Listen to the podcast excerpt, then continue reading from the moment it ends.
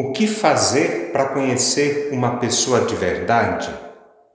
Vocês, aqui da paróquia Santa de Virges, em Belém, me conhecem?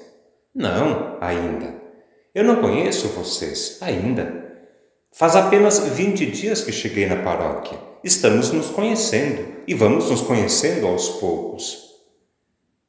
Perguntar o nome, a idade, o endereço, a profissão são apenas informações superficiais que não permitem conhecer alguém de verdade.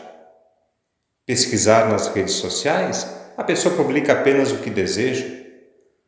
Como podemos conhecer alguém de verdade, em profundidade, além das aparências?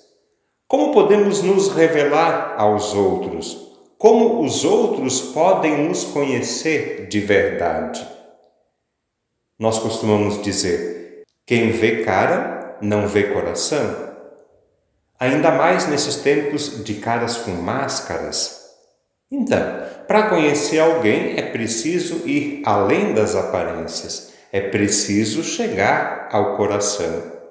E isso leva tempo, é preciso ir com calma, sem pressa. Minha mãe costumava dizer assim: para conhecer uma pessoa, você precisa comer um saco de sal com essa pessoa. Quer dizer, precisa viver com ela um bom tempo.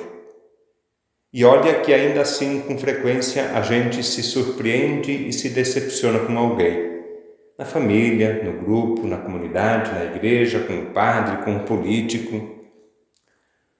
O que será que a palavra de Deus tem a nos dizer e ensinar sobre isso? Vamos ver? Vamos lembrar o que escutamos há pouco. A primeira leitura nos ensina a tomar cuidado com aquilo que a gente fala. Por quê? Porque muitos dos nossos defeitos aparecem quando falamos. Nós nos revelamos também quando falamos. Nossas palavras revelam o nosso coração. Cuidado, então. O salmo nos convida a usar a nossa boca os nossos lábios, a nossa voz, para louvar e agradecer ao Senhor por sua bondade e por seu amor. Como é bom agradecermos ao Senhor. Foi isso que nós cantamos no refrão.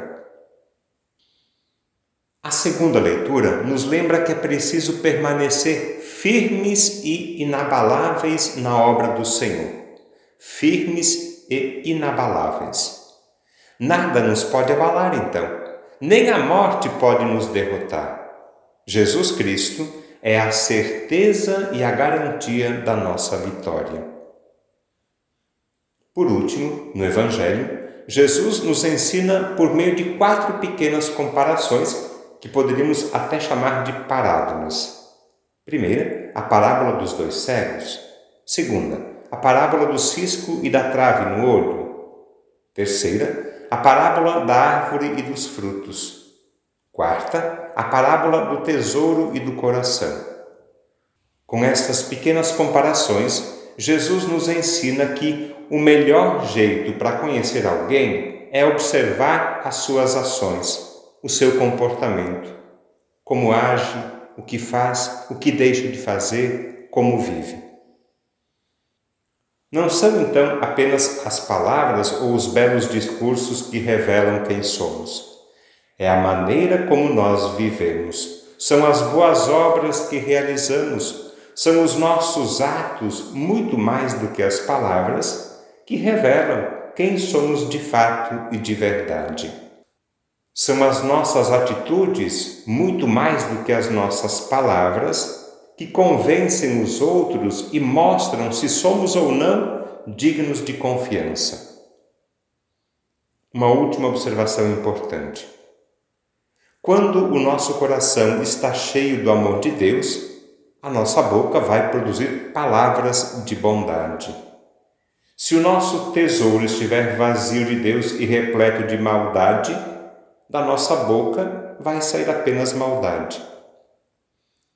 A nossa boca, os nossos lábios, a nossa voz, os gestos do nosso rosto, um sorriso escondido pela máscara, uma lágrima, um gesto de ternura, uma mão estendida, um ombro amigo, uma palavra, às vezes o silêncio.